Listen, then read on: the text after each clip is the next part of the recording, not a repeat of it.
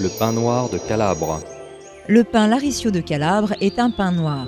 Il a de nombreux cousins tels que le pain noir de Corse et d'Autriche. Ils sont tous appelés pains noirs du fait de l'aspect sombre de leur silhouette.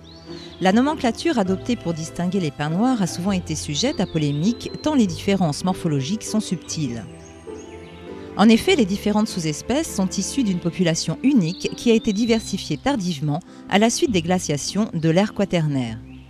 Cet exemple montre combien encore aujourd'hui se créent très progressivement de nouvelles espèces de plantes. Le spécimen que vous observez a été planté en 1904.